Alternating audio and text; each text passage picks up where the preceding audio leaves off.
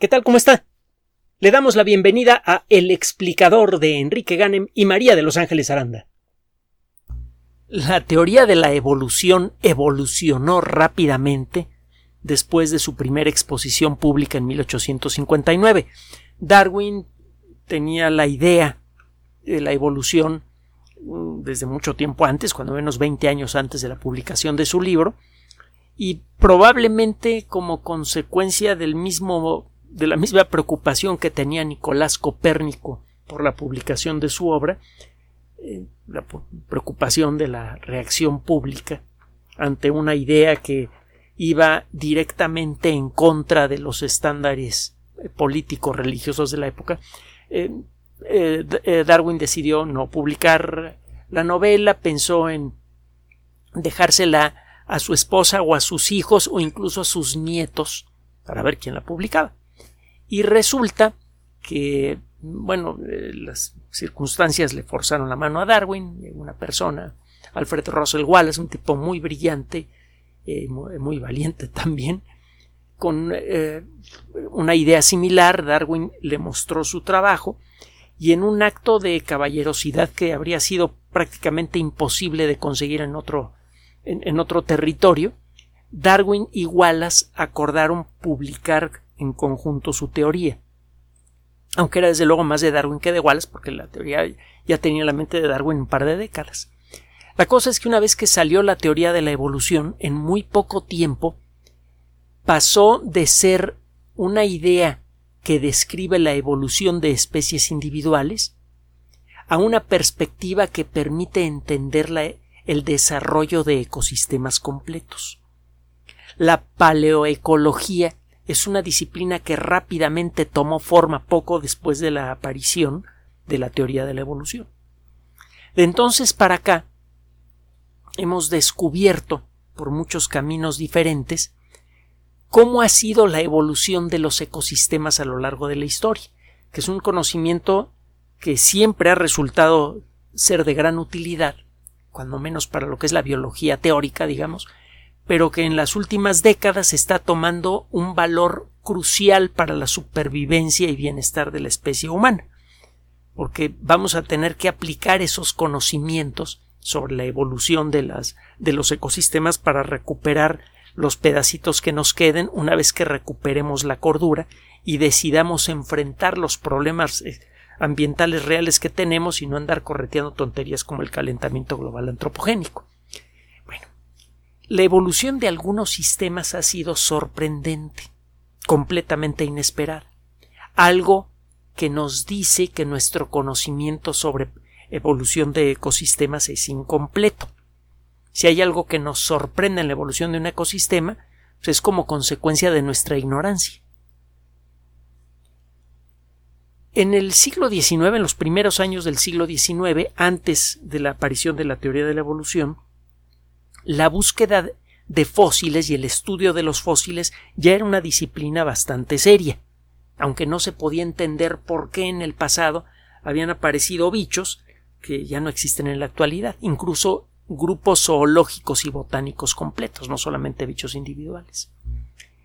Bueno, eh, en los primeros años del siglo XIX había personas excepcionalmente brillantes, talentosas y, de esfuerzo, que estaban colectando fósiles en grandes cantidades, los estaban describiendo y con eso estaban creando la base académica que inmediatamente pasó del lado de Darwin en el momento que Darwin publicó su, su, libro en 1859.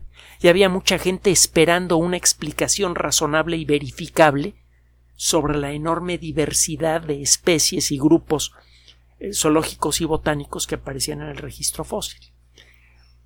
Una persona excepcionalmente brillante que coleccionaba fósiles eh, eh, tenía la buena suerte del, del buen buscador de fósiles, encontraba fósiles raros con frecuencia y que además tenía el talento para preservarlos y describirlos con gran precisión, fue responsable por un descubrimiento que con el paso de los años se ha vuelto muy importante.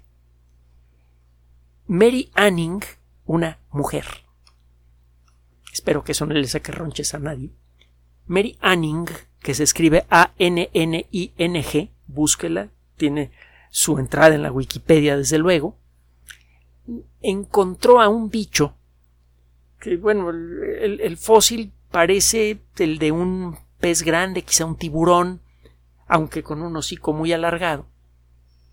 Pero el análisis del esqueleto del bicho claramente revela que se trata de un reptil, un reptil marino. Este bicho recibió eh, su nombre por primera vez de un paleontólogo, esta vez sí un hombre, un alemán, Charles Dietrich Eberhard Koenig. Él, llamó a este bicho ictiosaurio, es decir, la lagartija pez o el pez lagartija. Los primeros ictiosaurios que aparecieron en el registro fósil eran pequeños, bueno, relativamente hablando, medían eh, Ictiosaurus, por ejemplo, el primer bicho de esta categoría, pues tiene una longitud de mm, poco más de 3 metros. El eh, hocico tiene unos dientes pequeños que revelan que este animal comía presas pequeñas. Usted no puede eh, tratar de de, agarrar un tigre a mordidas con los dientes que tenemos. El tigre sí que lo puede agarrar usted, así que tenga cuidado si alguna vez está en territorio de tigres. Eh, algo que por cierto puede pasar aquí en el sur de México. Eh, hay un, animal parecido al tigre, no tan poderoso, pero ciertamente es un animal de cuidado, el jaguar, muy bonito, por cierto. Bueno, eh, y ya le comentamos hace poco que como consecuencia de la invasión de su territorio, el jaguar en la zona de Yucatán está matando perros. Bueno, el eh, primer ictiosaurio fue seguido, se pensaba que era pues, un bicho raro y ya, ¿no? Pero con el paso de los años comenzaron a aparecer otros bichos que claramente tenían la misma estructura general. El mismo eh, cuerpo, el mismo tipo de aletas, los ojos siempre en la misma posición general, la forma del hocico más o menos la misma, aunque claro, eh, algunos de estos bichos tenían un tamaño muy superior. El, eh, el ictiosauro, el primer ejemplar de este gran grupo, resultó ser uno de los más pequeños del grupo. La mayoría de los demás miembros del grupo de los ictiosaurios son más grandes y hay unos que eran verdaderamente titánicos, por ejemplo el Shonisaurus, S-H-O-N-I-S-A-U-R-U-S, Shonisaurus. Este angelito llegó, mm, la primera especie, el primer ejemplar, tenía como 15 metros de largo. Pero una de las especies que se han encontrado de este género, el Shinosaurus sicaniensis, que fue descrito en el 2004, llegó a tener 21 metros de largo. Estos animales se pensó que tenían un papel, eh, que eran carnívoros, pero carnívoros en cierto modo menores, carnívoros intermedios. Animales capaces de comerse, por ejemplo, a un amonite. Los amonites eran bichos que de lejos eh, se parecerían mucho a los famosos nautilus. Son bichos que parecen pulpos o calamares y que viven en el interior de una concha espiral. Nada más asoman la cabeza y, los brazos. Los amonites eran muy eh, populares en la época, en la era de los dinosaurios. Se me olvidó comentarle que el ictiosaurio el primer ictiosaurio en ser descubierto, el Ictiosaurus, eh, vivió más o menos a la mitad de la era de los dinosaurios, en el periodo conocido como Jurásico. De hecho, la mayoría de los ictiosaurios los encuentra usted en el, en el Jurásico, en la primera mitad del Jurásico. Hay otras especies de ictiosauros que, que son anteriores, que vienen de la parte final del Triásico. Acuérdese que la historia de la Tierra se divide en eras, períodos, edades y otras categorías que tienen nombres muy peculiares. La era de los dinosaurios, que es la era mesozoica, se divide en tres períodos, el Triásico, el Jurásico y el Cretácico. Hace poco hablamos del Triásico, se acordará usted. Bueno, Los ictiosaurios vivieron en la parte final del Triásico y en la primera parte del Jurásico. Se pensó que estos animales, le digo, comían, por ejemplo, amonites. Se han encontrado amonites que tienen mordidas, que tienen agujeros de dientes, y se han encontrado mandíbulas de algunos ictiosaurios pequeños, cuyo trazo es muy similar al trazo de los agujeros que encuentra usted en estos amonites. Es claro que estos amonites fueron mordidos repetidamente por ictiosaurios. Probablemente cuando la concha resultaba ser lo suficientemente suave lograban romperla y se comían al bicho de adentro. El papel ecológico de estos animales entonces se consideraba que era exclusivamente del de carnívoros secundarios se han encontrado residuos incluso del excremento de estos animales, los coprolitos, que es un tipo de fósil mucho más común de lo que usted se imagina. Se han encontrado coprolitos de tiranosaurio, por ejemplo, y se puede ver lo que comían. En los coprolitos de Ictiosaurus, el, bichito del que, con el que comenzamos esta, esta plática, eh, parece que comía peces y eh, calamares por los residuos que se encuentran en los coprolitos. El Ictiosaurus parece que era muy común.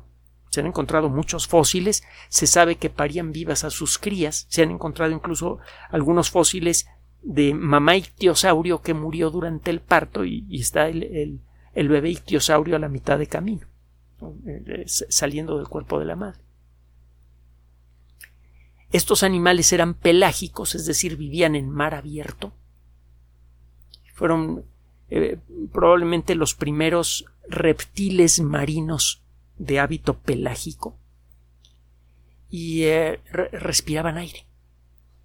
Sabemos que respiraban aire porque le hemos encontrado eh, ejemplares de fósiles de estos animales que murieron durante el parto. Muy probablemente el bebé no pudo salir, se ahogó por falta de aire y su presencia en, el canal de nacimiento de la madre fue lo que provocó el eh, que, muriera la madre ictiosaurio. Bueno, de entonces para acá, desde que aparecieron los ictiosaurios, y a lo largo de su historia, se llegó a pensar que los ictiosaurios habían ocupado entonces un papel menor en el ecosistema marino. Y eh, recientemente algunos descubrimientos han generado dos cambios importantes en nuestra percepción de los ictiosaurios. Uno de ellos es que los ictiosaurios sobrevivieron al final del Jurásico e incluso al principio del Cretácico. Es decir, que existieron en el ecosistema eh, marino por varias docenas de millones de años más de lo que se creía. Incluso en la Wikipedia todavía se dice que los ictiosaurios eh, vivieron principalmente en la, eh, hasta principio, hasta mediados del Jurásico. Lo segundo es que parece que hubo ictiosaurios que llegaron a convertirse en los depredadores maestros de su entorno. Recientemente fue revelado un fósil encontrado en Colombia de un bicho que vivió en, el Cretácico, el eh, Kijitizuka sakikarum. Este animal dejó inicialmente un cráneo de un metro de largo. Si usted compara las proporciones generales de los ictiosaurios ya conocidos con el tamaño de este cráneo, se dará cuenta que este cráneo pertenece a un animal enorme. El tamaño, si usted conoce las proporciones generales de un animal, usted puede calcular el tamaño de un ejemplar con un fragmento de hueso. Si usted conoce, por ejemplo, cuál es la forma general de los tiranosaurios y se encuentra con un pedazo de costilla, puede calcular el tamaño general del animal. Sabemos, por ejemplo, que en el caso del tiranosaurio, a un cierto tamaño de costilla corresponde un cráneo de cierto tamaño. El cráneo más grande de tiranosaurio que se ha encontrado anda por allá del metro setenta, un metro setenta y tantos. Es más o menos del tamaño de un escritorio. Algo parecido ocurre con, ah, eh, con los ictiosaurios. Si usted conoce el tamaño de ciertos elementos del cráneo, puede calcular el tamaño general del animal. Entonces, de arranque, este angelito tenía un tamaño de más de 10 metros, era un animal de muy, de, muy buena talla, pero lo que realmente llamó la atención de los investigadores que publicaron la descripción de este bicho, que acaba de salir en una revista que se llama Journal of Systematic Paleontology, es decir, revista de paleontología sistemática.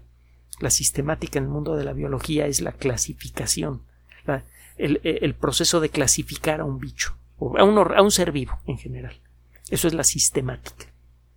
Bueno, en esta revista de paleontología sistemática, que es una revista de gran trascendencia en, la paleontología moderna, es una revista de investigación de altos vuelos, este grupo de investigación describe a este fósil que originalmente había sido asignado a una especie ya conocida. Eh, se llama Platipterigius. Al revisar con detalle el cráneo se dieron cuenta que no, que no era de Platipterigius. Platipterigius tenía dientes pequeños y todos iguales. Al igual que Ictiosaurus y otros miembros del grupo, el Platipterigius casi con seguridad comía animales de cuerpo blando, moluscos, por ejemplo, amonites que eran muy abundantes. Y mire que había monites de muy buen tamaño, había monites de pues de casi dos metros de diámetro. Y la mayoría de los más grandes que se han encontrado han sido hallados en México, por cierto. No se me olvida que todavía estudiando la carrera tuve el, gusto, la alegría de viajar con el que había sido mi profesor de paleontología para dar una plática a Zacatecas. Y en la ya sabe usted que hay, un cerro allí que tiene por allí un, teleférico, por cierto. ¿Cómo se llama ese cerro tan famoso que está eh, eh, justo enfrente de, la ciudad de Zacatecas? ¿Se acuerda? Dígalo por las redes sociales, dígalo por eh, en sus comentarios. La cosa es que usted se sube a este cerro, ya sea por el camino, ya sea por el teleférico, y arriba hay varias tiendas de fósiles y vendían algunos amonites realmente grandes y estábamos haciendo cuentas para ver si nos alcanzaban nuestras respectivas quincenas para comprar una monite de un metro y fracción de diámetro, cuando a nuestros cálculos entró la cuestión de cómo transportarlo hasta la Ciudad de México y ahí nos dimos cuenta que no nos alcanzaba la lana. Pero bueno, allí puede usted, si alguna vez visita la ciudad de Zacatecas, que es muy bonita, podría visitar este cerro del que le estoy hablando y podría ver las tiendas de fósiles donde seguramente van a tener fósiles de amonites eh, gigantes. Bueno, regresando al tema. Este bicho, el eh, tenía dientes gordotes, grandes y de tamaños irregulares. Échele un vistazo a la dentadura de un tiranosaurio. Lo puede hacer a través de la Wikipedia. Verá que los dientes del tiranosaurio tenían tamaños diferentes. Esto sucedía porque estos dientes se desgastaban con frecuencia y el tiranosaurio los podía reemplazar eh, de la misma manera en la que los eh, eh, tiburones reemplazan sus dientes. Se le cae uno, le crece otro. Al, cazar, el tiranosaurio perdía algunos dientes, principalmente los más largos, y poco a poco le empezaban a crecer otros. Mientras tanto, los dientes pequeños crecían hasta su tamaño máximo. Es por eso que la dentadura de los tiranosaurios era irregular y parece que lo mismo sucedía con los ictiosauros, algo que no se sabía antes.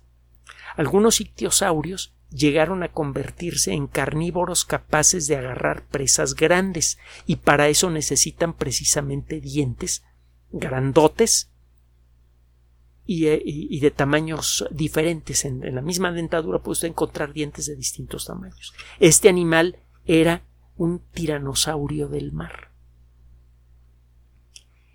Esto cambia mucho nuestra perspectiva sobre cómo fue la evolución del ecosistema marino al final del Jurásico.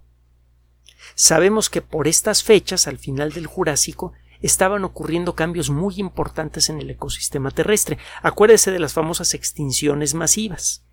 Hemos hablado de la gran extinción masiva del Pérmico, por ejemplo, justo antes del, justo al momento de, del inicio de la era de los dinosaurios hubo una superextinción masiva brutal, la peor de toda la historia conocida de, de la vida aquí en la Tierra. Pero han ocurrido otras extinciones masivas. Hemos hablado de algunas de ellas. Una de estas extinciones masivas ocurrió al final del Jurásico. En esta etapa, la Tierra se enfrió bastante, parece que como consecuencia de cambios en la distribución de los continentes. Al mismo tiempo la Tierra se enfrió y el nivel del mar subió, algo que por cierto no ha sucedido en los últimos miles de años cuando la Tierra se enfría. En los últimos miles de años, desde hace dos y medio millones de años, cada vez que hace frío, y es algo que ha sucedido como veinte veces en estos dos y medio millones de años, cada vez que hace mucho, mucho frío, el nivel del mar baja porque mucha agua que antes estaba en el mar se deposita en forma de nieve y luego se convierte en hielo en la, en la corteza continental. Aparecen los grandes glaciares. Bueno, en aquella época eso no pasó y no entendemos por qué, bien a bien.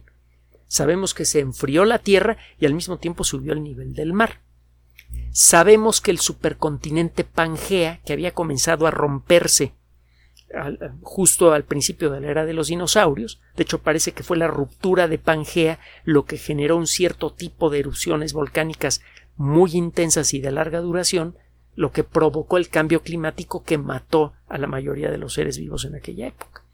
Bueno, todavía seguía ese proceso en, la época de, de del Kijitozuka. Bueno, eh, eh, poco antes de la época del Kijitozuka al final del Jurásico. Se seguía rompiendo el gran supercontinente y por la forma en la que se estaban distribuyendo los fragmentos continentales estaban cambiando las corrientes oceánicas, eso seguramente cambió el clima y cambió también la composición de los ecosistemas marinos. Hasta antes de esta etapa, hasta antes de la gran extinción masiva al final del Jurásico, los eh, ictiosaurios eran muy famosos, eh, muy famosos, muy, eh, muy comunes en los mares del Jurásico. Y de pronto el número de ictiosaurios, de especies de ictiosaurio, disminuyó rápidamente. Cuando se recuperó el ecosistema marino después de la extinción masiva del Jurásico al inicio del Cretácico, la última de las tres etapas de la era de los dinosaurios, ya habían aparecido plesiosaurios de cuello corto, es decir, animales que tienen cuerpo como de tortuga pero con un cuello largo. Bueno, aparecieron plesiosaurios pero de cuello corto. Los plesiosaurios de cuello largo habían vivido junto con los ictiosaurios a la mitad del Jurásico. También habían aparecido cocodrilos marinos, algunos de ellos muy grandes, como el tilosaurio, que llegó a tener el tamaño de un tiranosaurio, y que aparece con tamaño exagerado en una de las últimas películas de la serie Parque Jurásico, en la serie, más bien la serie Mundo Jurásico. También aparecieron los grandes mosasaurios y apareció este monstruo marino. Un ictiosaurio más o menos del tamaño de un tiranosaurio, con unos dientes enormes, capaz de comerse a cualquier cosa que tuviera enfrente. Este animal podría haber sido mucho más devastador que el famoso carcarodón megalodón, el tiburón blanco primitivo, cuyos dientes se pueden encontrar, por cierto, eh, con relativa facilidad en la península de Baja California si sabe cómo buscarlos. Algo sucedió en el ecosistema marino justo después de la extinción del Jurásico que hizo que aparecieran grandes animales carnívoros, grandes gigantes en los mares del Cretácico. No entendemos bien a bien por qué. Pero el caso es que, como consecuencia de este fenómeno, incluso animales relativamente pequeños que estaban acostumbrados a comer cosas fáciles de, de, de consumir, como eran los amonites, que seguramente se movían muy lentamente, sobre todo los amonites grandes, y cuya concha era fácil de, romper para los ictiosaurios, algo pasó que hizo que estos animales que tenían la comida asegurada, una comida fácil de atrapar, evolucionaran para convertirse en carnívoros de ataque, en carnívoros alfa, carnívoros de primer nivel. El estudio de la evolución de los ecosistemas todavía tiene muchas sorpresas como esta. Esto lo que nos dice es que nuestro entendimiento sobre la ecología no es suficientemente bueno. Y es claro que necesitamos mejorarlo si queremos encontrar la pericia suficiente para rescatar al ecosistema terrestre de las consecuencias de los excesos del desarrollo de la sociedad tecnológica del siglo XX. Gracias por su atención. Además de nuestro sitio electrónico www.alexplicador.net, por sugerencia suya tenemos abierto un espacio en Patreon, el explicador Enrique Ganem, y en PayPal, el explicador patrocinio por los que gracias a su apoyo sostenemos este espacio.